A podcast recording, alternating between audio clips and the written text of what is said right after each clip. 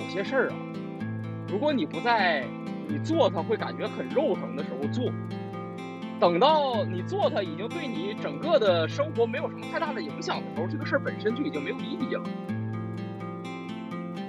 我从来没有把自己当过什么戏剧什么，我完全没有，我就是一个爱好者。也就是我们是属于理想主义的末班车，就我们是末代人，我们的团队里已经开始主流的声音已经开始大批量的成为了一种现实主义的观点，就是一种务实主义的观点。生活才是真的演戏，反而在舞台上演戏更真实。因为当你在舞台上演戏的时候，不管你说什么样的台词，观众们都会认为你是在演戏。觉得如果我只要精力还在，我愿意我这样的生活可以持续三十年、五十年，这就是我想要的东西。其实我觉得戏剧就跟那种魔法，就是你要骗那个观众嘛，就纵容他，随他去。接受他，把自己也变成一个没有意义的生，把自己的生活也变得变成一个没有意义的生活。生，你的生活里已经充斥着悲剧了，难道我去看个戏还要看悲剧吗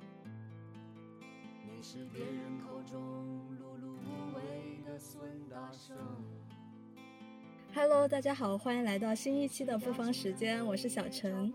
我是小李。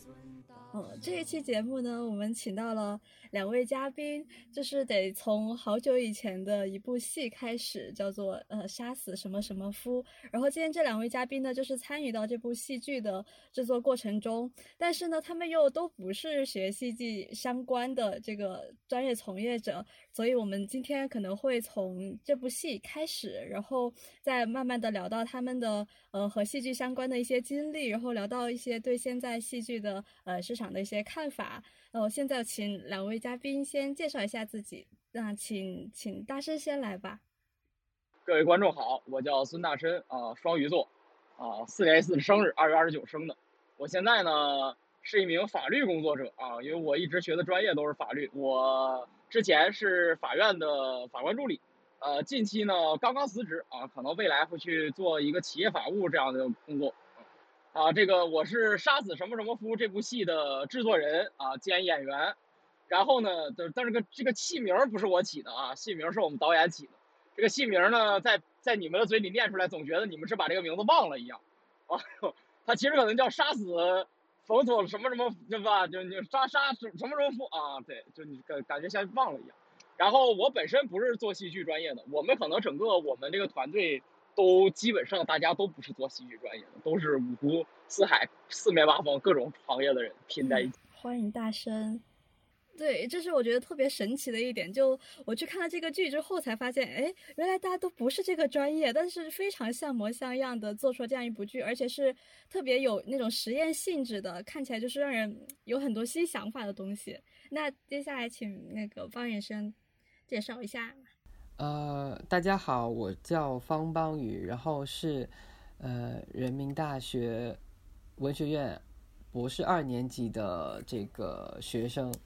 然后我学的是现当代文学专业。其实，呃，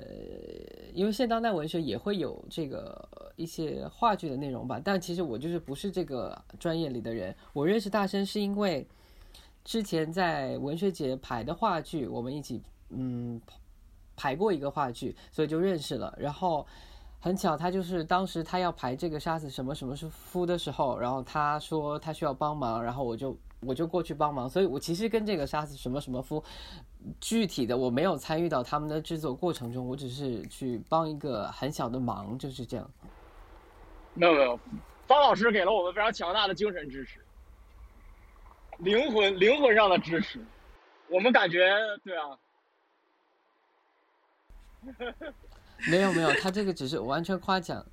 我我是想问，就是既然好像大家这个戏，然后包括二位的专业都不是跟戏剧相关，那为什么就是会对这个行业或或者说对戏剧这个内容这么有热情呢？因为感觉也是有比较丰富的经历。现在有做。有一定要求，那个话剧一定要有。我觉得其实倒是少的吧。你们学这个电影学的，戏剧学的最后出来做话剧的，我觉得不多呀，因为是，因为就是所跟所有文学，就是你学文学的不是要培养文学创作的人，你是要培养研究的人，文学研究的人，对你做戏剧学戏剧，你是学的是戏剧研究，不是让你参与戏剧啊。对吧？我说文学院的，当然如果是那个戏剧学院的那个，那当然他也是主要是，如果你不是导演系的话，你最主要是做演员，或者是其他的后场的什么舞台设计这些，当然这些就可能是跟那个话剧更紧密一点吧。但是大声就是跟跟甚至跟文学都没有关系，其实你可以深度采访一下他为什么从一个法学院的这个，对啊，我怎么就嗯这么有热情感觉。就是我们聚在一起，其实是这样，呃，我们这个戏呢，团队分几波人啊？其实分几波人，他一波人呢是原来人大话剧团的一零级的团员们啊，这是这其中有一波，呃，这一波人呢，主要是怎么聚起来的呢？是这样，这个戏呢也是这个戏的初衷，这个戏当时初衷想我们想要做个戏，源于。呃，当年我跟这个戏最后的这个导演，以及我们另外的一个朋友啊，我们三个人，那个时候我们三个都是人大话剧团的，就是团员嘛。完了，我们三个人呢，有一天啊，晚上坐在如论的台阶前头喝酒，喝酒的时候，我们就在如论上，我们就说，我们说，有一天等以后我们赚钱了，啊，我们就把如论租下来，然后呢，我们就想演什么演什么。没有剧本，啊，把观众骗进来，把门一锁，必须看，我们就即兴瞎演，啊，这个我们就不用管团委想让我们演什么，我们不用管说什么老师想让我们演什么，反正也没有赞助，对吧？我们就自己拿钱自己排，啊，这个这个是源于这个，源于这个以后呢，这个事儿呢，对对，这个事儿呢，后来反正就我就一直记着，一直记着，以后慢慢慢慢，这不是一七年我毕业我就出来工作了。我出来工作以后，工作了两年吧，一一九年的，一八年底一九年的时候，我突然有一天，我自己攒了点钱啊，攒了差不多，我可能存款有个呃十万十十几万块钱吧。完了，我我我突然就想到了一个事儿，我就想我说有些事儿啊，如果你不在你做它会感觉很肉疼的时候做。等到你做它已经对你整个的生活没有什么太大的影响的时候，这个事儿本身就已经没有意义了。我不知道你们能不能明白我这个意思，啊，就是，对，就是我们要自己掏钱做个戏。如果我的存款只有十五万，我需要拿十万出来做戏，这个戏对我本身它对我的价值和我存款已经有两千万了，我拿十万出来做个戏，它对我本身的价值是不一样的。对，就是我觉得有些人对吧，花几千万块钱去给自己拍一个叫武叫什么武侠啊，自己会个太极，完了疯狂打武打巨星。我觉得对于他来说，他一点都不开心，没有什么价值，因为他存款已经太多了。呃，然后我就给我给我那个朋友打电话，我跟他说，我说我有一个想法，我说我们曾经呢说过啊，要要搞搞这么一个东西，我说那不如我们现在就给他搞了。对吧？我说你你现在做了，我说我们就干，对吧？干完了就很很舒服，就很爽。然后我那个朋友呢，我们俩就一拍即合，我们俩说弄呗，然后我们俩就弄起来了。弄起来了呢，就这就是最开始是我和我们这个导演啊，我们两个是以这个为契机，我们俩开始干的这个戏。完了就去拉团队，拉团队呢就拉了两拨人，一波呢是。人大话剧团团员，人大话剧团的团员们呢，主要是他负责拉的，啊，然后我拉的呢，就是我曾经方方宇，我跟方方，我跟方宇一起做的另外一个戏的这个戏的成员们，包括我们后来的执行制作呀，包括我们后来的演员们呢，呃，有有一半的人是曾经跟我合作过，跟方宇一起合作过那部戏的人，啊，这是我们慢慢慢慢凑起来的这么一个团队。我们这个团队呢，我们的核心诉求呢，就是。就是开心，我们跟一般的戏剧还不太一样。一般的戏剧可能演出来，他他更多的是想表达一个什么观点，或者他想他他他他有一个商业上的需求啊，或者他有一个政治上的需求。我们没有，我们最大最大最大的这个戏的目标是，我们演员团队和我们整个想做这部戏还愿，就是就是心里美。所以我可以说，你们在那个推送里面塑造的那些架势，就是呃，关于打破虚无、抵抗虚无这些，是为了给观众一个交代去创造的价值吗？啊，不是，这个不是，是我们的所有的前提是我们为了还原，但是我们他对戏剧我们是我们是有敬畏的，我们不可能真的瞎演一个。如果瞎演，我们就去做一个凯恩派的即兴表演了，我们就不去做一个斯坦尼派的这个排练型的剧场了，对吧？啊，所以我们我们还是认真的思考了，我们想我们想用一个什么样的载体来去还原，所以我跟这个导演我们俩讨论了很久。最后，导演就是导演的想法是，他想把他从人大毕业以后，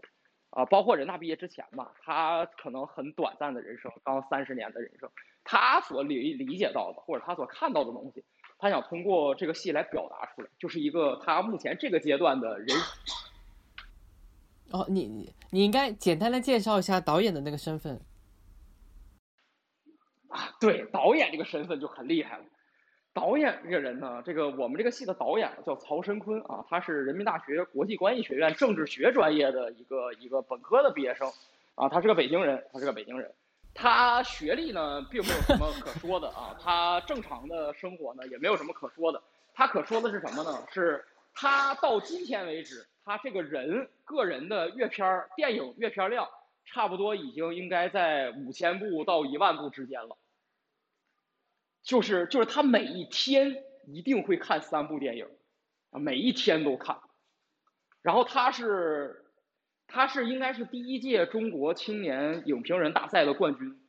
啊，然后他每年都会代表中国去戛纳呀，去那个呃，就是反正就各种艺术的电影节吧。我也只知道一个戛纳，因为我是一个文盲啊。但是他每年会去很多个电影节，柏林电影节啊，戛纳电影。哎，那我前我有个问题想问，就是他在排练的时候，他也每天都有看电影吗？看，必须看。他他我跟他恨不得不睡觉，或者早上起来看看完了再排，他也得看。好厉害！那我其实也会早上起来看电影，我觉得那会儿的时间特别好看电影，特别舒服。你刚清醒，然后你开始看一段。啊，但他看跟跟我，我就他看就非常的技术。对，你们可以那个关注一下那导演，那个导演在豆瓣上是一个很有名的人。对，他的网名叫做“元首的秘书”啊，是那个是椭圆的那个圆。然后他现在的职业呢是深交电影的主编，就是那个深交的那个公众号的主编啊。他原来的工作呢，他原来的工作是光明网的舆情分析师。这俩跳。跳度好大，感觉话剧团是一个藏龙卧虎的地方。对，啊，人大话剧团确实是，人大话剧团确实是一个藏龙卧虎的地方。人大话剧团是这样，人大话剧团里呢有一批人，他们在毕业以后会专门出来做戏剧，啊，他们他们是会的，他们会专门的出来做戏剧，呃，包括我们这届往前有很多的同学，他们最后都去了中戏。读研究生和读博士啊，包括我们零六级的、零五级的，甚至零二级的师兄师姐们，有很多人都出来了。但是这种倾向呢，这个是这样：人大话剧团是我记得是九二年建团的，九二年建团的。九二年建团以后呢，人大话剧团一直是一个就是很呃，就是就是很自我的社团，就是它跟咱们学校其他的。校际的这种艺术团相比呢，它有一个很明显的区别，它的区别在于，它它所有的团员都是非特长生，就都是我们这种人，所以呢，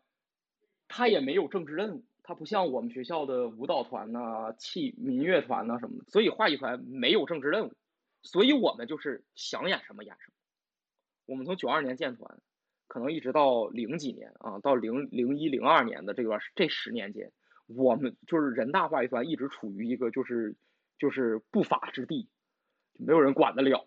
想演什么演什么，真的是想演什么演什么，也不要学校的赞助就干吧，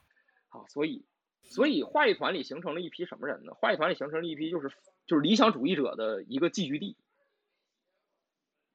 啊，就是那一那一代的人会有非常非常多的人投入，真正最后投入到了戏剧事业里，包括我的师兄们，学工商管理的，学公共管理的，学行政的，学法律的，很多很多人最后我知道，就可能我能数出来的就有十几个人最后去学了戏剧，啊，去进了中戏或者从事了戏剧行业。但是一个非常冰冷的现实问题出现了，他们在一零年我入学的时候，据我所知，这些从事了戏剧行业的人在那个年代，啊，依然是生活的非常悲惨的。但现在已经可以了，现在好多了啊，现在好多了。但在十年前，他们确实生活是非常非常苦的，他们真的是北漂，就他们真的是住着地下室、上下铺，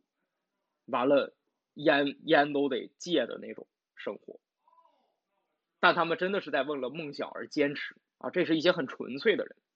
慢慢慢慢呢，我觉得确实时代的变化了。到了这个零八、零九、一零，我们这三届人，这三届人其实是一个转折点。这三届人是整个艺术团，就是整个我们话剧团的一个转折点。就是我们是属于理想主义的末班车，就我们是末代人。我们的团队里已经开始主流的声音已经开始大批量的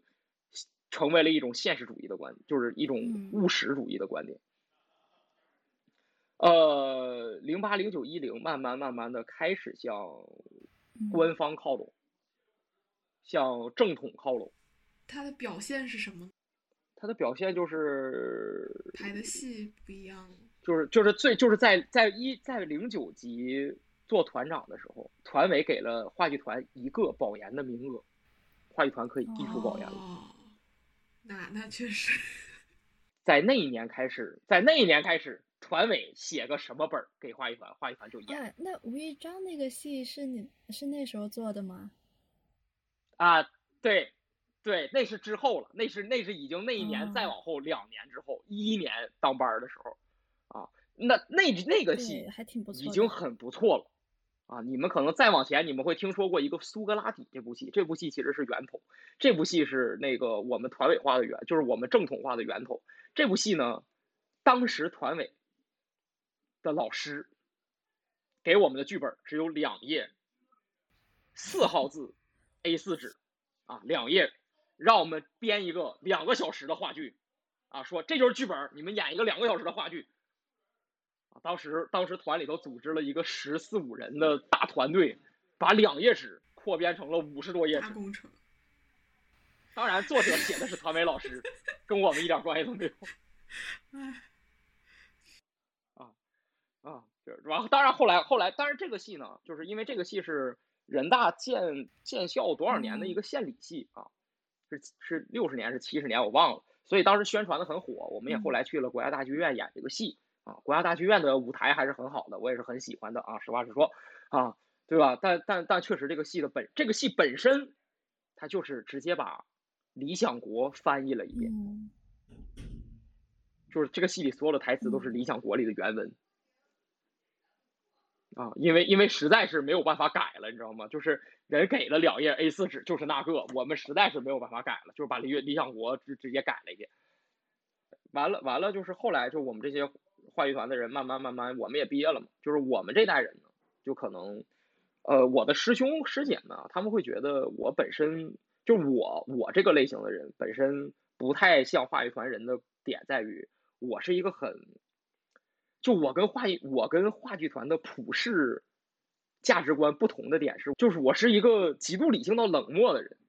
就是我非常喜欢戏剧这个东西啊。我觉得，因为我我可能也有从小的关系啊。我六岁开始学相声，我六岁在黑龙江省曲艺团跟着我们的那个曲曲艺团副团长王殿云学相声，学了八年，我学到了初三。我那年的时候呢，我学完八年以后呢，我老师跟我说，说我可以送你去天津的艺校，然后你回来。你就进艺术团，结果我就中考了。中考我考了个省重点。不去了，不去了，学习吧。我爸说你学习吧，你懂吧？我爸就说你学习吧，啊，我就学习了。但可能可能确实我一直以来对这个舞台啊和艺术这种东西，我我有兴趣，而且我确实我有我我喜欢，呃，所以我会很喜欢戏剧啊。这个戏剧这个事情本身我很喜欢戏剧，而且我我往往觉得我们的生活是不真实的，因为我们的生活里，你只要。你只要走出走走出你自己封闭空间的那一刻，你永远要去考虑你在社会群体中的地位和你在社会群体中所要扮演的角色，就是你永远要去想，嗯，你永远要去考虑别的人。当我们所有人都在考虑别的人的时候，就没有人能做自己了。所以生活是很一个很很很，就是一个很经过修饰的存在，就是因为你要不停的修饰你自己，不停的生活才是真的演戏，反而在舞台上演戏更真实。因为当你在舞台上演戏的时候，不管你说什么样的台词，观众们都会认为你是在演戏，即使你说的是自己的心里话，观众们也会觉得你是在演戏，而你不用有这种社交顾忌，就你不用。你不用顾忌你自己表达出来的观点，或者你自己展现出来的那个人，在别人眼里看他会对你有一个什么样的评价？他只会对你的演技有评价。对，所以往往你会发现，当你站在就我们作为演员来讲，当你站在舞台上的那一刻，你才是最真实的，因为你可以完全的把你想演的那个人改造成你一个最真实的你，就是你可以在那儿自由的生活，而不用去想。有没有人喜欢你？啊，这是我我，所以我我是很喜欢戏剧。就我我虽然不没有执念，但我还是一个喜欢证明自己的人。所以我后来呢，去面了陈佩斯老师的戏剧工作室啊，我也进去了，我面进去了。啊，我面进去了。然后我去了德云社啊，我我也进去了啊，德云社肖子科的学员班，我也待了一年半啊，一年半。我我也我也我也在广德楼三七园都演出了啊，我我也成功了，我也上台了啊。我在不断的证明了自己，起码我起码我的专业性足够让我能吃这碗饭的时候，你离开了，不是我没有，就不是离开，是我从来就没有想过吃这碗饭，因为这碗饭不好吃。我是一个我是一个北漂，我不是一个北京人。我要是一个本来家里在北京，家里头本来已经生活没有什么压力的人，我不需要去寻求我的生活质量。那我当然我会选择我我一我我觉得我大概率的选择一定是在陈佩斯老师的工作室里待下去，因为我更喜欢戏剧多过我喜欢相声。即使是在陈佩斯老师的工作室，也不能够，呃，就是达到对生活就物质生活的需求吗？因为戏剧演员本身就是赚的很少，然后又很累的一个工作。他确实是一个这样的工作，他就包括德云社里也是。你去了德云社，你真的进入了德云社，你会发现，德云社就是这个这个这个某社啊，某社啊，某某某某某某社，它大概分三种人，一种人呢是社长的亲戚和妯娌，就是他的亲戚圈儿；另一种人呢是富二代，就是喜欢，但是呢完全就贼富，你知道吗？比如某某贤啊，比如某某贤，对吧？他就。他他很有钱，他他不没有生存的压力。第三种人是什么？是社会底层人士，快递员、服务员、那个卫生员，然后闪送，呃等等。这些人呢，他们需要同时打若干份工，来供自己在这个社里继续学习和演出。就这就是一个很现实的东西，就是我想我想留在这个城市，或者说我想以一个。不说中产吧，我想起码以一个小康阶级的人留在这个城市，这个职业我觉得大概率显然它它不是一个最理性的选择啊，所以我后来就考了公务员，又考了公务员，对我我所以我后来就考了公务员，拿了北京的户口啊，拿了北京的户口，然后你就辞职了啊，当然现在我也呃，对我现在也不干了，我不干原因很多啊，但是就其实核心也是这个这个可能不太适合我啊。我可能未来呢会找一个更闲的职，比如说去清华，啊，去清华的科研院做法务，可能也也不是很忙啊。这个这个我也很喜欢，啊，然后那个对，然后我我对于自己的生活的规划是什么？就我为什么会做戏？然后我对于自己生活规划是，我觉得生活跟生存是一定要分开的，面包和理想是一定要分开的，对。就是你一定要我，我需要有一个稳定的大后方来保证我的生活的持续可持续发展，这是工作。工作我只用工作的那部分精力，就是我只对工作负责，但是我不指望他干的有多好，我也不希望他出成绩，因为工作并不会给我带来任何生活的成就感和幸福感。我也不希望工作会给我带来这些东西，一旦工作给我带来了这些东西，会让我的生活混乱。我就没有办法很好的去掌控和调控我自己的生活。我如果有，如果我的工作让我就比如说我去做了戏剧，这个东西让我极度的痴迷，我非常的喜欢，我投入了，那我没有生活。我我不喜欢这样的生活状态，反而我觉得工作的归归工作，当工作结束以后，我会有我自己可预期的、可支配的时间和精力和经济，去满足我的理想追求和精神喜好。我觉得这可能是在我看来更为稳定的一种生活状态啊，生活状态。对我已经开始羡慕了。不是有人说千万不要把你的爱好变成工作吗？当当你把工作、生活、爱好三个东西分开，然后还能够让他们一起都井然有序的前进的时候，我觉得哇，这实在是 太令人羡慕了。我觉得大圣就是这样。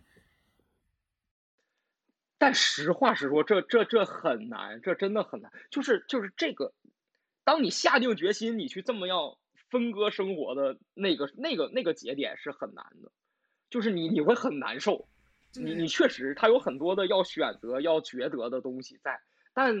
其实，当你把这些东西都走过去，你现在翻回来看，我觉得其实这样的生活蛮好，真的蛮好。就是他他让你实现了一种怎么说呢？就是。我觉得，如果我只要精力还在，我愿意我这样的生活可以持续三十年、五十年，这就是我想要的东西。我每天，我每天会有从不同的方向收获到的我生活里的乐趣，包括就是我爱好很多嘛。我戏剧是一方面啊，我去看戏，包括我做了个剧本杀的店啊，这是一方面。另一方面呢，我我我要我我爱打拳啊，我我的唯一体育爱好是泰拳和自由搏击、散打等等等搏击类的项目啊。所以，我我会有一定的时间去专门练搞这些，然后我还跳街舞啊，我喜欢 popping 和 hip hop，所以我会有一段时间专门去练舞。然后呢，当然游戏也是男生分不开的啊，对吧？会你你你还要有一块时间来专门搞游戏。然后当然了，你你必须要有家庭和工作两方面啊，这个就是你要把时间都都拆开。时间管理大师，绝对大师。对对。很遗憾，我不是一个渣男啊。理论上，我理论上其实我觉我一直觉得就是我我是一个有潜质的，但是呢，我确实我我我很懒。那所以，我我拉的这个团队的人，可能大部分人是像我一样的想法，包括我这个导演。我这导演也是，你看他他自己做电影是写影评，但是呢，他毕业以后第一份工作依然是一个非常非常正经的光明网的舆情分析师。你这多正经？这就是一个按部就班的人该选的工作。呃，我我我真觉得他是一个艺术家，而且他是一个老天爷赏饭吃的艺术家。啊，我我们我们学校什么老？大家讲老天爷赏饭吃和祖师爷赏饭吃，一个是你先天好，悟性高，一个是你学的会。呃，我可能也是一个这类的人，就是包括我在相声行业还是在戏剧行业，但是我最后没有吃这碗饭。他现在已经开始吃上他那碗饭了，啊，他但是他起点很高。他起点就是深交的主编，对吧？那比如说你把生活这些都分割开来，你真的不会觉得时间不够做不够用吗？就比如说你在做戏剧的时候，那你其实一般来说是不是会投入一天里面大部分时间都在那个上面？然后在那一段时间的时候，他就其他的方面可能就会被搁置，然后你会因为这样的搁置会觉得很不舒服吗？会想结束这种状态吗？结束这种状态是不会，就是这个东西是这样。就是你永远要有一个概念，叫做你自己选的路，你跪着也得把它走完。就你你你既然要做了这个事儿，这个事儿它是一个时间性的事儿啊。这个戏演完了，它不会再有下一部戏。我做戏，我们做戏的时候一直秉持的观念就是，我们是要做一个戏，可能未来十年里我们不会再做戏了。这是一个，我说了，它是一个交代啊，它是一个休止符啊，或者一个暂停符。所以当你选择了这个东西的时候，你就要。就就是你就得担着，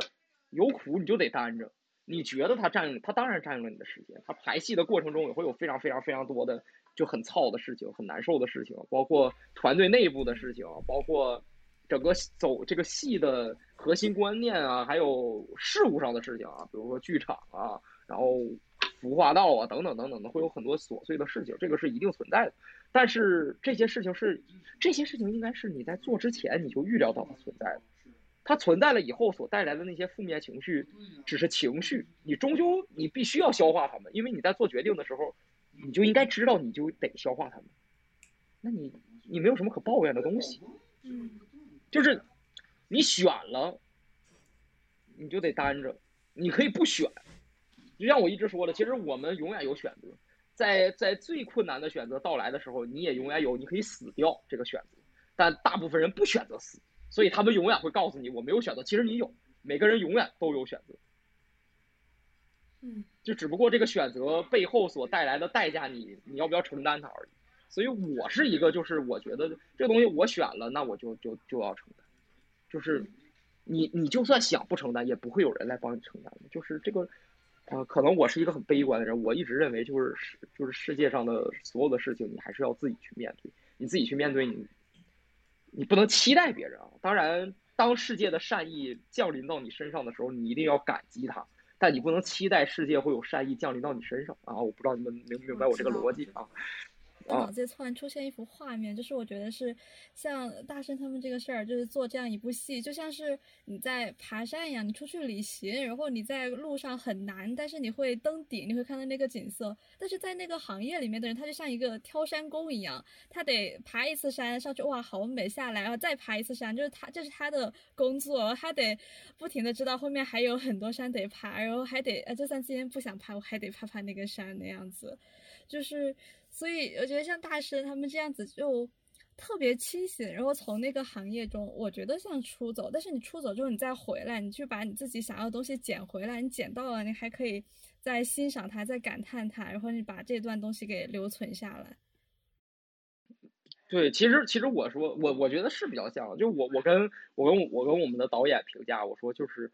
你就是比如你看你这一年啊，这个当然这个戏其实就是我跟他我们两个人拿的钱，大部分。我跟他，我们两个人拿的钱，我就说，就是相当于你这一年多，你花了可能两万块钱，然后玩了一个一年多的大型剧本杀，嗯，现实实景大剧本杀，对吧？就是就是你你在娱乐你自己，反正我是这么想的，就我我是真的我在寻求自己灵魂的快感，精神上的快感，这东西确实让我有快感，而且我确实想有这样一些。回忆存在，我觉得就是青春，青春这个词，我觉得它是一个可以跨度很长的词。我不希望我的青春结束，所以我也希望我的生活里的快幸福感和快乐感能持久的从不同的不同的领域里向我的生活输出。因为我觉得，如果一旦你把领域单一了，慢慢慢慢你就会枯燥，你会被这个东西束缚掉，你会你会丧失你去愿意看别的。世界的那种欲望和眼光，就我会觉得从业者和艺术家其实是两个词嘛，就是像其实我觉得每个人其实他有成为艺术家的可能，只要你保持这样的心。但是从业者这个词可能就更具有一些。责任感，或者是说你需要具备呃一定的客观的条件的允许，然后你才会成为一个从业者。就如果用艺术家来形容你们在做戏那一段时间的日子，你会认可这个词吗？没有，我觉得我完全不认可。我觉得我们不配啊！我你你用玩家来形容我们，我觉得是很合适。玩家。对你用艺术家来形容我们，我觉得完全不配，因为是这样，艺术家艺术家是要大于从业者，就艺术家是什么？艺术家是从业者的顶峰精英加玩家，啊，就是他要有一种探索的心态，但他同时必须是从业者里头的技术精英，他才能成为艺术家，啊，当然还要有时运的配合，他才能成为艺术家，但。显然，我觉得你说我们呢，我们的我我们可能可以成为一个三线的从业者啊。我觉得我们的水平大概，反正我的水平可能大概，呃，可以差不多类似于一些三线的从业者，呃，但是我们我们只是一个三线的从业者加玩家，那其实我们就是玩家。了解。哎，那像邦宇师兄的话，其实你也曾经是这个游戏里的一个玩家，你也可能你会觉得说，就是因为我的专业，我在文学院，然后我才会去做。像你之前在文学学做那个阴阳两界，然后你可能是因为大圣是朋友，你才过去帮忙。但是其实你还是会关注这一领域吧，而且你在做研究这个方面来说，你肯定会对于戏剧这个方向，你自己可能会从研究者的视角去观察它。不会，其实不会，你就把它当做一个爱好。其实真的是，因为我觉得戏剧是，呃，跟其他的一些不太一样的是，是真的需要很大量的人的磨合和一个一定长时间的相处的。比方说，你如果是呃打球或者是什么游泳，其实有可能其实是一个呃，如果不是团体的那种打篮打篮球啊，或者是排球这种参与性集体的运动。很多的跟文学相关的，比方说你创作啊，都是一个人的，但是戏剧是团体的。然后我最早是在我本科的时候，我本科的有几个同学他在玩，呃，也不算玩吧，就是参与那个社团的戏剧。然后我觉得挺有意思的，我就想加入他们。就是其实都是通过这个，而不是我说我一定要研究这个什么戏剧。那那我觉得反倒是会让这个。变得一个很无聊的事情，就是，对，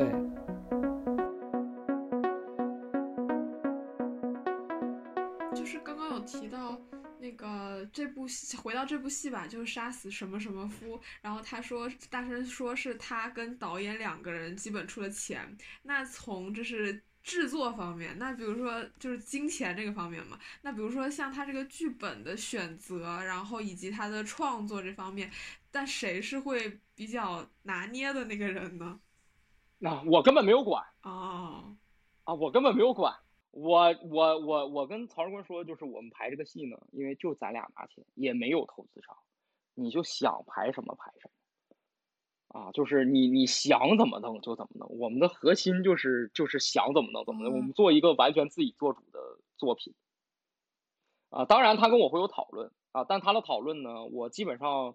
呃，我们只会探讨，但最终要怎么做都是他定的，我是不拿主意的。呃，我是一个可以呈现的人，但我不是一个可以构造的人，所以我这些事儿就都给他。那个三幕的那个衔接，这些都是他设计的，是吗？就我们要不要介绍一下这个？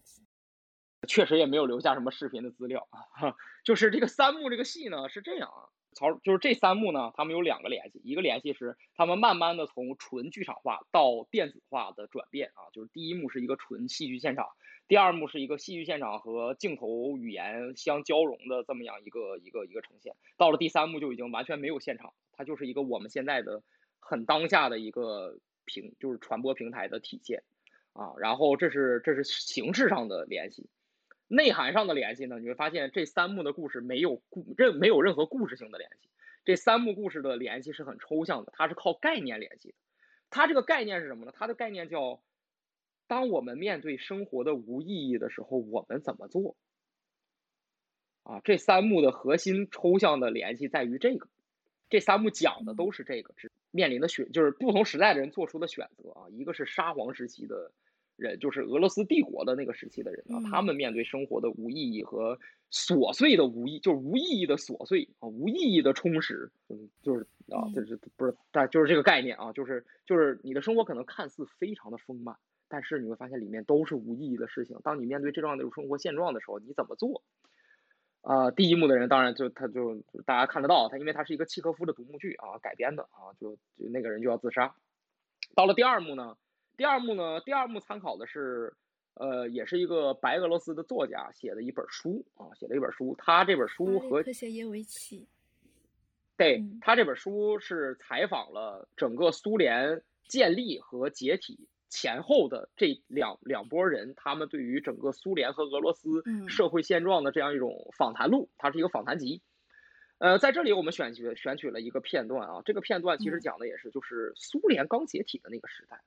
那个时代的苏联人啊，俄罗斯人，其实你发现那个时代的苏联和俄罗斯人跟某些历史时代我们国家的人是很像的啊，是是很像的，真的是很像的。呃，他们想的事情，包括他们读的东西，你会发现那个时代的人虽然物质生活不怎么丰富，但他们的精神素养和他们的文化素养都极高，他们都读过各种经史典籍啊，包括你会你会发现，其实我们国家也有一个年代是这样的，就是大家可能吃不饱穿不暖，但是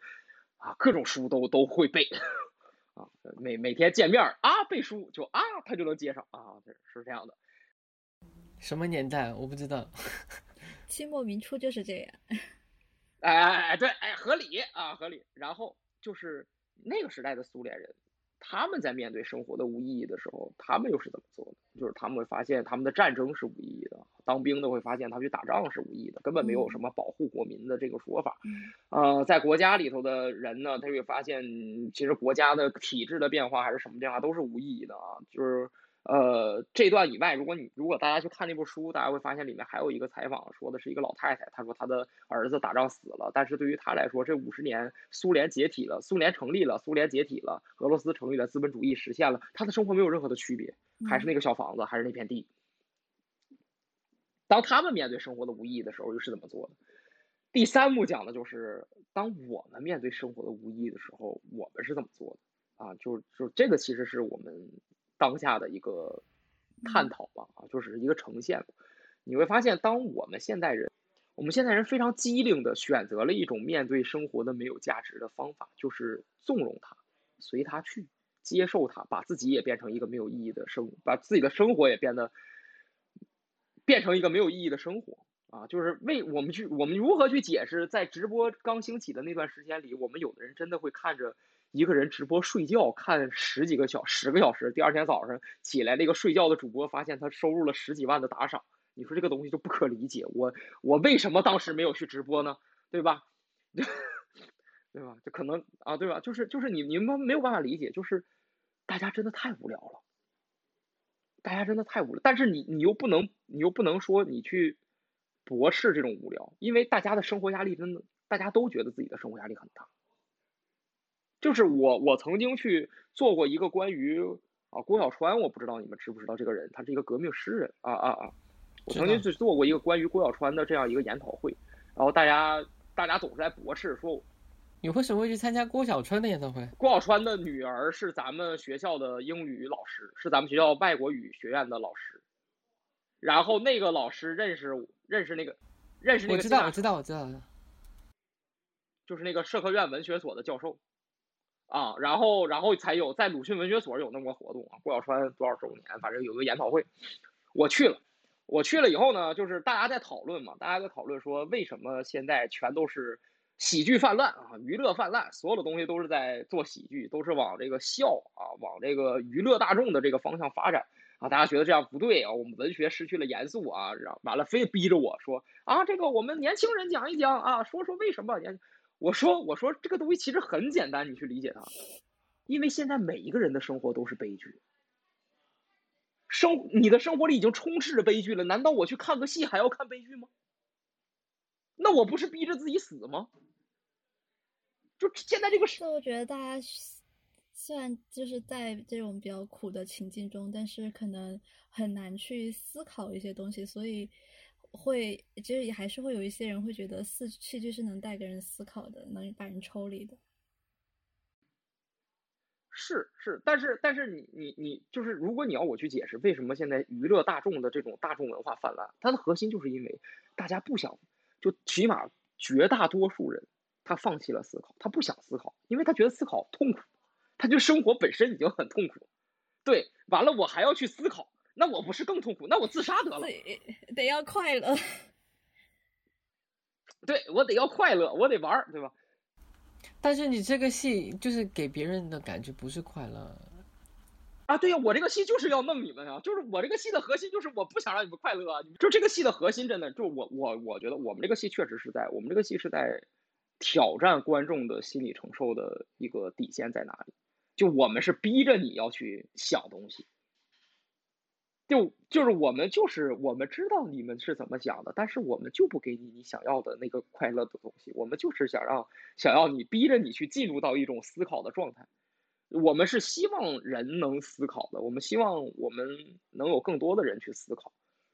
或者说我们是思考的啊。起码作为这个制作方来讲，我们是思考的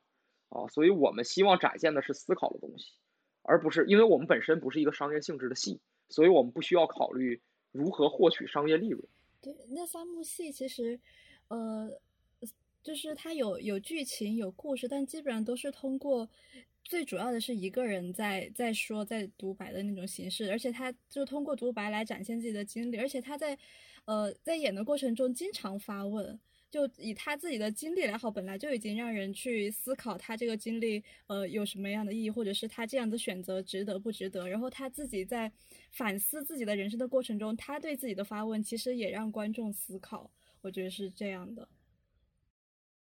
嗯，是是，我我觉得我觉得这个理解也是没有问题的。就是确实，我们我们永远都在不停的对我们自己曾经的人生经历产生质疑。我觉得这个是每一个人都会持续很久很久的一样一个状态，呃，可能很少有人真的做出一个选择就一定能保证他是对的，并且他能一直这么以为，啊，他做选择的那一刻他可能可以那么觉得，但他能一直觉得他的选择都是对的，这就很难。所以我觉得其实我们很多人的生活里，他他就是不停的在问自己自己过去的生活、自己未来的生活会怎么样等等这些问题。只不过戏剧把它夸张化了。对，然后这个戏剧不是时间跨度很长嘛？就是，呃。第一幕那个独幕戏，契诃夫的剧差不多是十九世纪吧。然后第二幕的话，说完解体在二十世纪。然后第三幕的话，它是一个网络直播那种状态，就直接到二十一世纪了。其实就是几百年的这样一个跨度，然后去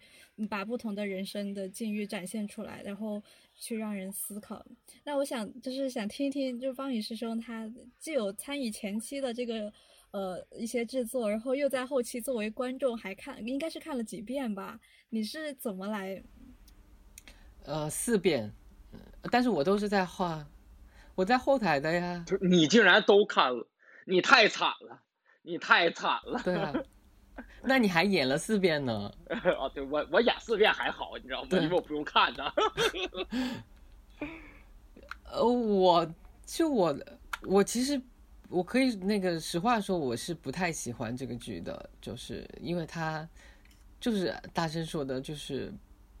不快乐。但是因为我后来发现，就是你演这个，你帮忙后台的这个过程其实是快乐的，就是因为戏剧你分前台跟后台，就是最轻松快乐的活其实是后台的活，后台的活你既可以。那个参与到这个戏剧的状状态状态之中，就大家那个，其实我觉得戏剧就跟那种魔法，就是你要骗那个观众嘛，就是有一些那个装置也好，或者是表达也好，你就是你道具或者说是舞台，你就可以帮忙这个不要那个穿帮的这个活，这个很很简单的一个快乐的方式，不需要到一个很复杂的这个。层面啊，就是用用那个表演或者台词来，呃，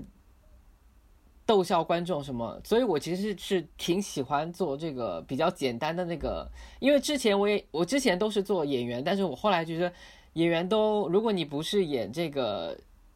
呃，比较戏呃喜剧的话，你其实是挺痛苦的一件事，特别是特别是我演阴阳两界，其实是特别痛苦的，对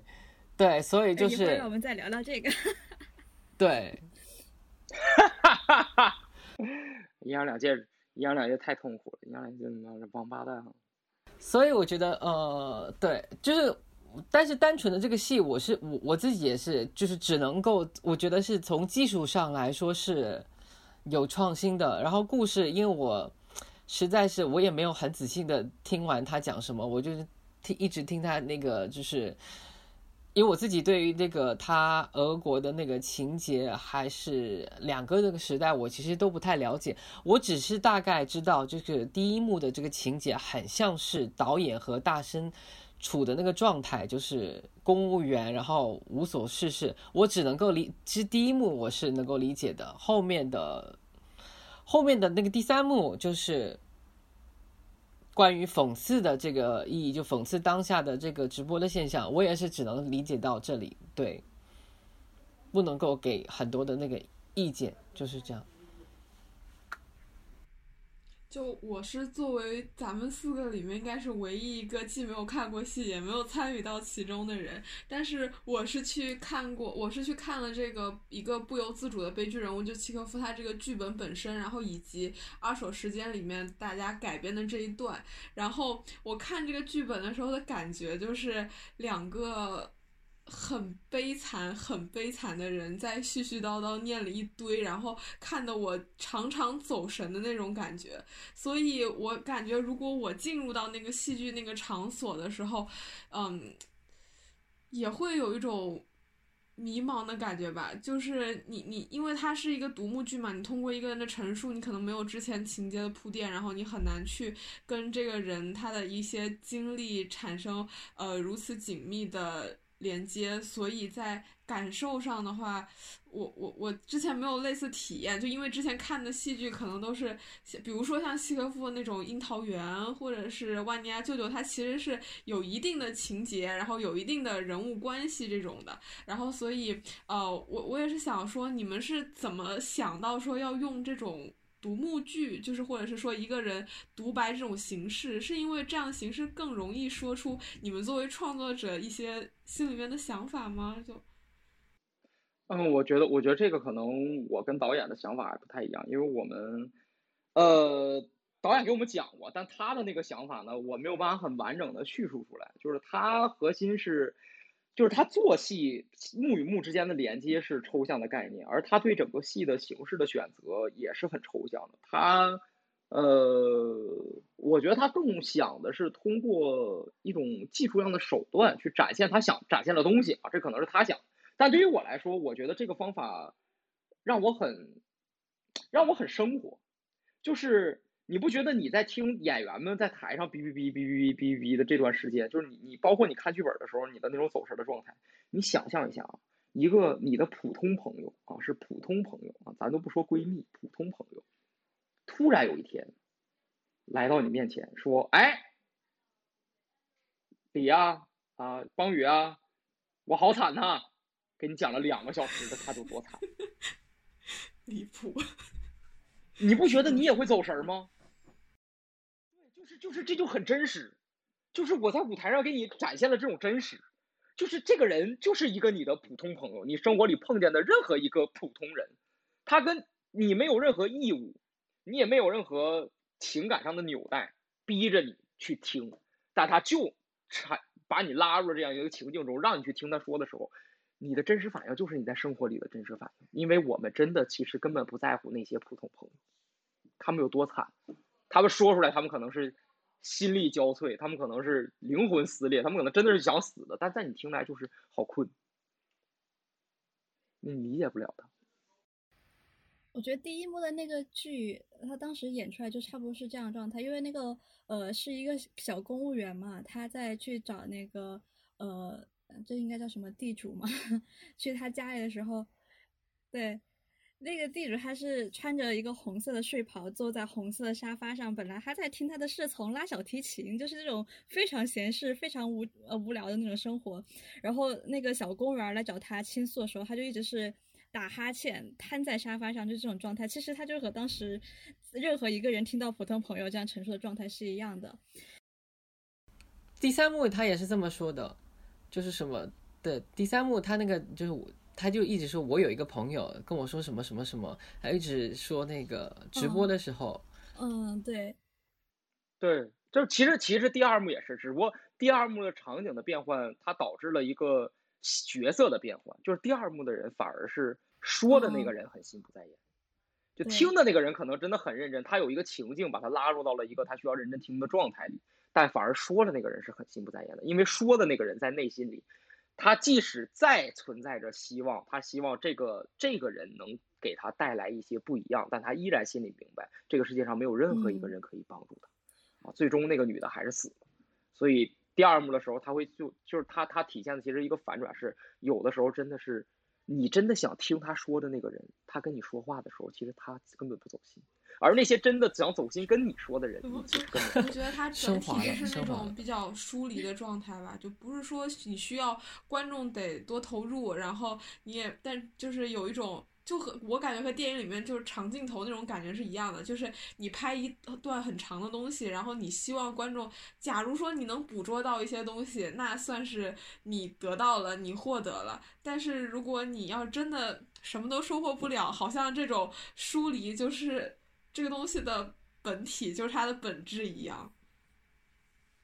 那对是，就是我觉得它是本质之一。我我我甚至觉得导演会觉得你在这个戏里看到的任何东西都是本质之一，因为他跟就他只就你知道吗？就导演可能他只想了一个他的东西，然后他把他的东西表现出来了，他也不在乎你看不看得懂啊，你看懂啥都对。其实第一幕里头那个公务员，可能有些人会挺有共鸣的。他每天处理很繁琐的事务，然后还有他的妻子、他的各种亲戚交给他的一个购物清单，今天得买这买那买啥。然后他每天就身身上背着无数这样子细碎的事物，然后自己吧又得不到什么成就感，这种可能会有一些人也处在这种状态里头。其实你不觉得那个人展现的就是，那个人展现的就是。很就是很多情况下的我们说的一些比较比较不比较善良的人，嗯，就比较温和的人，嗯，因为你你会发现永远是这样的，就是因为他温和，所以大家呢总是会哎我挑战一下你的底线，哎你底线还能再低点，哎我找你帮个忙你也不会去，就是然后所有人都不在乎，没有任何人会去想。对我没有任何人去想我给你的这个事儿会不会让你麻烦，大家不会去想这个，嗯，就是就是就是就是，但我们真的我们越发的变成，然后就是温和的人会越来越变成这样的，就是他们的处境会越来越这样，只会最后变成自己跟自己过不去了。对，所以我一直以来对于我这个人的人设的定位就是。就我即使是一个温和的人，我也不要做一个温和的人。我一定要跟所有人明确的说，我不是一个温和的人，啊，就是大家不要找我事儿啊，我弄你们啊。就所以导演他会，我看那个宣传里面有一句话叫做，呃，就是因为我愤怒，所以我做戏，大概是这么一个类似的句子。所以你们之间是可能会达成这种共识，就是觉得，嗯，需要保持这样的一点点愤怒，这样。呃，当然，就是你需要有态度，就是就或者你你你不管是对戏还是对什么，就是对对任何的生活里的事情，呃，你有态度，你才是人。当然，态度这个你没有态度，你就变成了神，因为你没有态度，你就不会有像七原罪这样的东西。就是因因为你是人，你你才要保持思考，你才你才不可能真正的做到做到无欲无求。你终究还是有有需求的，但你要去正确的理解这些东西。那我还有一个问题，就是你们刚刚说作为制作者的时候，肯定是你们自己是一直不断在思考的。那思考的结果会不会，我我做一个假设，会不会就是说你们会刻意跟我们的和和生活保持一定的距离？就是说，假设你身边全部都是一些所谓你们你们所。批评的那种大众娱乐的东西，然后一些很虚无的、很很很浮华的那些东西，你们会不会从自己就是自自身就觉得我们和他不一样，我们与他之间要呃保持一定的距离？不会啊，抖音我也看了，喜剧我也看了，游戏我也打呀。就是我为什么我我我批评他，我为什么就不能是他呢？嗯，就是。就是我自己就不能被批评吗？我就我对吧？我觉得我自己也不对，但是呢，我也不会变成一个对的。我就是个俗人，我觉得这个东西很俗，那我不能，我我觉得他很俗，我就不能俗了吗？对吧？我我是个，就是你这样的态度，我就会相对比较欣赏啊，就是批评与自我批评嘛。但是如果说你们做这个戏，然后就是有一种你在俯视一种东西，你在你在高的地方，别人在低的地方，那就。我们不配，我们不配，这哪有人配？这个世界上没有没有谁配俯视什么东西。我觉得这个对不？就是我们永远在仰视啊！我觉得谁大家也应该永远在仰视。就是，嗯，我觉得是这样的，就是人都是一样的，因为你是人，你你只是一些可能你在某些方面你想的多了一点的人而已。我们本质上就是都是生物，就是没有什么区别。你喜欢的东西，自然会有一批人喜欢。那另外一批人喜欢的东西，只是喜欢这个东西的人多和少而已。我区别于我批评的对象，可能就是我，甚至你会发现，我有的时候看电影的阅片量和看话剧的看戏量都不如那些我我们所谓的啊所谓的我们说我们讽刺的对象。那他们那些人群真的是一到北影节抢票，那就他妈恨不得开五个手机抢票，那你根本抢不过他们，抢完他们就转票，啊，对吧？你真的你你发现你你你你不一定比他们强，只不过啊。我我一直说，只不过可能有些时候，在思考都在就是就是在思考的东西上，就是我可能我想的跟他们想的不太一样，但不太一样，难难道不太一样就说明我就我就厉害吗？不是，只能可能说明只有我想错了，大家才是对的。就有这种，这个东西你没有定论，对，就没有定论，所以我觉得谈不上俯视，就这抚养都谈不上，就是就。嗯，只是，对对，只是身在其中，只是，就我们在不停的生活嘛，我们在不停的寻找如何让我们自己生活的更好。然后，对对于这部戏，就是还有一个问题，就是一开始不是你说是你们是你跟导演两个人投了钱进去，那后来是怎么又想到这个众筹的这个方式？因为我看在网上好像筹了三万多块钱。因为因为，啊，对，是是筹了筹了三万多块钱，就是。呃，一开始想的就是这个，就是众筹是唯一一个我又不用考虑投资商的想法，我又能能能筹到点钱的方式。而且因为是这样，我们这个戏呢，我们这个戏呢，一开始为什么想在学校里演呢？就是因为我们不想走审批，啊，所以我们就不能卖。学校的戏不用审批是吧？对呀，学校学校，我以我以学生社团的名义借的八百人呐。但你不是学生社团。我我我以艺术，我我是我我找的艺术学院的人，爱乐人社团的团长借的八百人呐。你从程序上讲，那天是八百人大的活动，只不过是八百人大不是那天是爱乐人的活动，只不过是爱乐人社团请我们去的而已。哦。所以它的核心是爱乐人的活动，它避免了法律风险和政策风险啊，因为它是一个学生活动，它面向的是学校，或者说它起码面向的是。呃，是以一个学校为主体的这么样一个活动，所以我就避免了社会上的文化审查。但是我不卖票。来出去演了，就是还是要审一遍，是吗？我是众筹啊，我不卖票啊，所以我不是一个面向，我不是一个面向不特定的多数人，我是学法律的，对吧？你你你你你总还是要有点这方对吧？就是我是一个面向不，我是一个面向特定的多数人的活动，就我说白了，我相当于一个聚会。我不是一个演出，我是一个大家就是就是众筹了这么多些人嘛，这些人来我们聚会，我给你们汇报，啊，这只是一个内部的活动，这不是一个对外的活动，我们没有公开售票。哦，哎，但是我看你们的海报上还是会有一些机构的名称的，那些机构是？呃，那些机构是给我们提供了一些技术支持和场地支持的机构。啊，比如说排练场地啊，然后比如说那个就是我们整个第三幕，我们需要有网络搭建、设备搭建啊，这些这些这些是是我找的一些朋友，他们的公司什么的来帮我们做的，所以那你做好明显，对吧？对，虽然他们其实也不用，但是我们总是要写上的。就比如说你们在排练的这个过程中，就大家演员们以及导演或者你自己，他都不是全职去做这个。那大家排练的时间的协调上，就是大家投入上，会不会有一些小的摩擦？就是这种情况出现呢？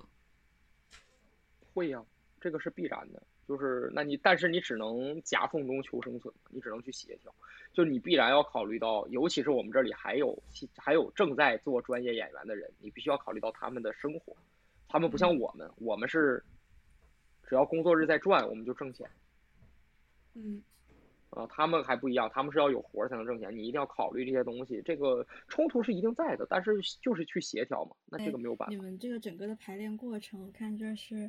一九年六月份组建，然后用八个月进行背景补充。等二零年二月疫情开始的时候，你们五月份才开始进行剧本创作，然后每周会有三四个排线下排练这样子一个频率。呃，对，大概是这样。我不，我们的剧本创作其实是从，呃，从从从十一二月份就开始了啊。只不过我们后来二月份，就是到了二月份到五月份这段时间是群体创作，然后最后成型。就是五月份才开始真正成，就是成型出来的最终的那个版本。哦，那你们剧本是就我对这个过程就特别陌生。你们是先有一个定好的本子，然后在排的过程中不断的改，还是大家一起花上一段时间把这个剧本都弄出来，然后再？呃，是是是都有都有都有。我们其实我们这个团队一开始头半年都是在做训练，而不是在做排练，就是我们在做磨合。我们包括我和导演，我们希望的东西是我们尽量让我们的思想统一。所以我们头半年在干嘛呢？我们头半年去看了就是《二手时间》这本书，然后去看了俄罗斯文化史啊，一个一本一本八百多页的书，然后我们分了四个阶段看了三十多部电影。啊，这些都是导演挑的啊，他以他五千多部的阅片量给我们挑出来的啊，呃，看了三十多部电影，然后包括一些著作，啊，包括契诃夫的那个传记啊，我们全看，我们头半年就全部在阅读和观赏，并且讨论，我们在努力的把，呃，我这个导演的想法是这样，导演是想把努力的把他从是就是他从什么地方得到他最终想讲述这个故事的灵感的那个什么地方给我们，然后最终他把他想讲的告诉我们的时候，他希望我们能明白他想讲的东西是从什么地方来的。嗯，其实啊就是所以我们最开始的设计是从导演那边出发的，他是对对对，就是其实是以以他为核心做的创作，就是包括我们所有人的阅读还有讨论，呃，最终都是以他为核心，然后我们讨论得出的东西再反哺给他，然后他再去进行创作。嗯，那大家会是那种就是基本上都投在这件事情吗？还是同时也不影响正常的工作生活？呃。我们的大部分人是，就绝大部分人是是，呃，兼顾的，包括我，包括我，包括导演，我们都是兼顾的，都是兼顾的。呃，而且我们团队里确实会有把这个事儿，就是就是过于投入，投入到他已经已经影响了自己的正常生活的这种状态，但确实那种状态非常的最最后会非常变得非常的非常非常的，呃，是一个很复杂而且很，所以我们会觉得你兼顾的方式会更好。啊，就是爱美剧吗？呃啊，对对对，是合理，结束了。哎，学术了。我根本都不知道爱美剧是啥，公众号是什么。就是每个人都有业余的，对，是不是上升学术了？嗯，啊啊，学术了，我根本不知道这个概念。不是爱美剧，就是那个现代文学的的一个概念，就是那个业余的人来鼓鼓励业余的人来参与这个戏剧创作和戏剧演出。对，就是对，嗯，之前你们合作的《阴阳两界》，就是二位在里面是什么样的角色呢？我不呃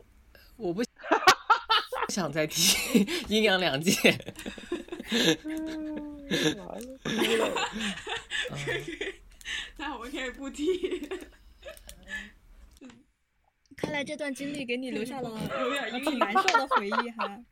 就是，呃，是的，其实我觉得我就我的生活就从此进入阴阳两界，原原先是阳，原先是阳的，现在就是阴了，就是这样。怎么会这样？这个其实也是那个阴阳两界里的台词嘛，哦就是这样。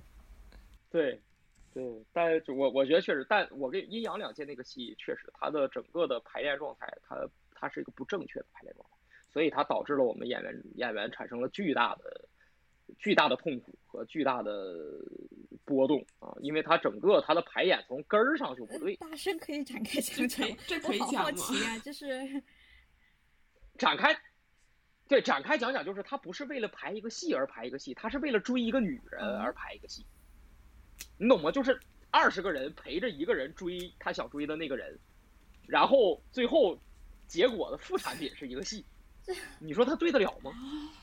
这这个大的背景不是你们做文学节吗？哎，你这么红了，哇，我我这个灯我是这我我我这屋的灯跟你二楼是在屋里随时进入舞台状态吗？？disco，啊 fuck，二楼有人在玩灯，好酷啊！你这画面好面，酷啊！这个在崩溃的感觉。啊，真的是醉了。哎，啊，就这样吧好，没。事没事，我们听得到。嗯，对就是就是就是就是就是，对啊，就你们文学节的那个，就是是啊，他他政治背景是文学节，那你看为什么文学人民大学的文学节演员不全是人民大学的人，对不对？嗯，这很有意思。现在就很严格了。今年你知道演什么吗演那？个陕北公学，陕北公学。太棒了！终于，我的我跟你说，所有的所有的戏剧活动最终都对对对，之前吴玉嗯章也是为那个校庆，就是我们这一集，就是我们同班有个同学，他还去演了吴玉章，就是好像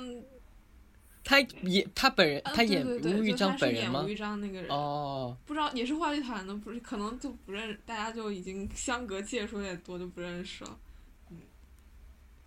嗯，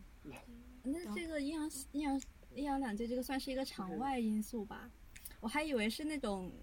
但是我从躲不开了。但是我从总体上而言，就是从这个戏剧的成品上而言，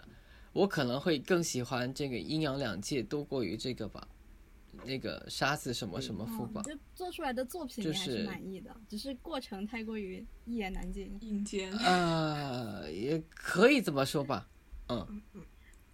但是技术上肯定是这个沙子什么要专业，因为就是你不能同，因为这个还是学校里的这个一个戏，跟不能跟那个那个专业的那个厂商那个戏，对，不，我觉得我觉得是这样，学校里的戏它有自己的优势，对对对对比如时间对对对。排演时间上的优势。阴阳两界讲的什么故事呀？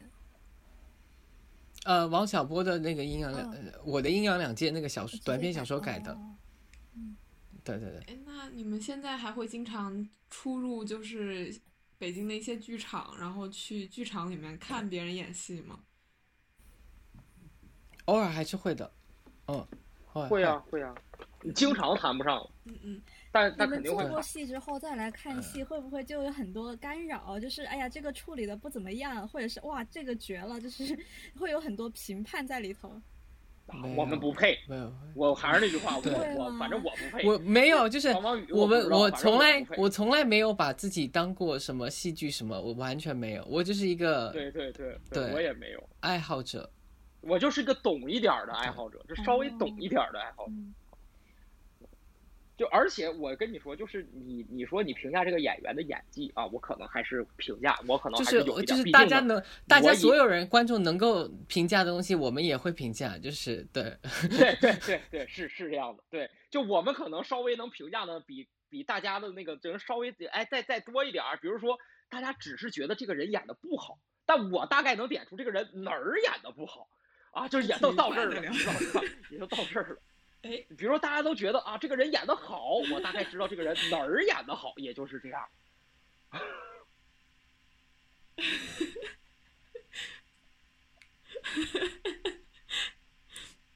感觉就是我不知道说什么，就是话剧团的人，就是因为我之前也认识几个人嘛，就是感觉风格都跟大圣有点像，就是会聊到毁灭啊、死亡这件事情，就有一种不屑一顾，甚至是去用你你去嘲讽他那种感觉。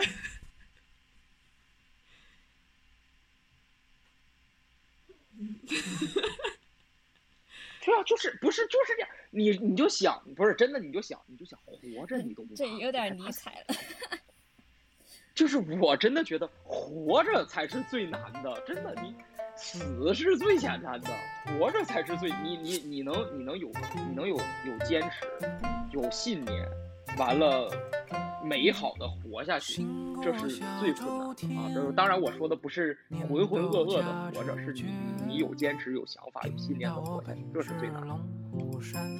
最后我再问一个问题吧，大生的那个剧本杀的是在哪里啊？就是我们也可以，哎，给你个广告时间。啊，在啊叫九系啊，叫九系探案馆啊，它在石景山区紫玉国际四号楼七零八和二零七都是我们家的店哎，我昨天刚去石景山，朗园那边吗？啊。那你快下次再来吧啊，九系探案馆啊，对对，我知道我知道，那个那个那个对对对，不是呃差不多差不多啊，我我们这个店在石景山万达附近